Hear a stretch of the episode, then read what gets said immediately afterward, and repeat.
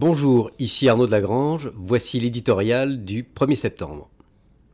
Symptômes continental.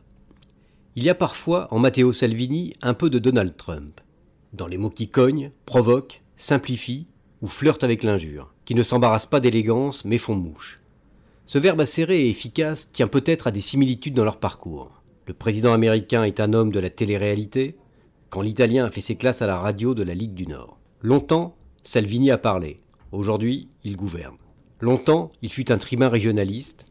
Aujourd'hui, il Capitano a conquis l'Italie, prenant tout le monde par surprise, son pays d'abord, puis l'Europe tout entière. En quelques mois, il est devenu le voltigeur de pointe des antisystèmes, le héros de ce camp que l'on appelle populiste, même si l'appellation est fourre-tout et n'aide pas à la compréhension du phénomène. Certes, il y a souvent chez Salvini des propos d'une violence insupportable et une criante mauvaise foi.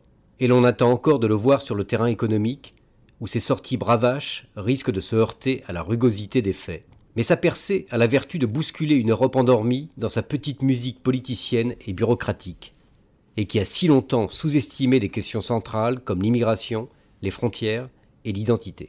Il est consternant que les électeurs européens ne trouvent plus des accents de sincérité et d'efficacité que dans la voie des extrêmes. Tout cela parce que la classe politique traditionnelle gère sa rente douillettement, avec de sempiternels beaux discours peu suivis d'effets, et qu'elle donne l'impression de faire fi des préoccupations de ceux qui l'ont élu.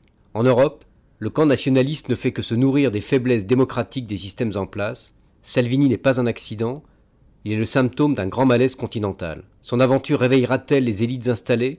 Que le coup de tonnerre du Brexit n'a pas sorti de leur torpeur? On peut toujours l'espérer.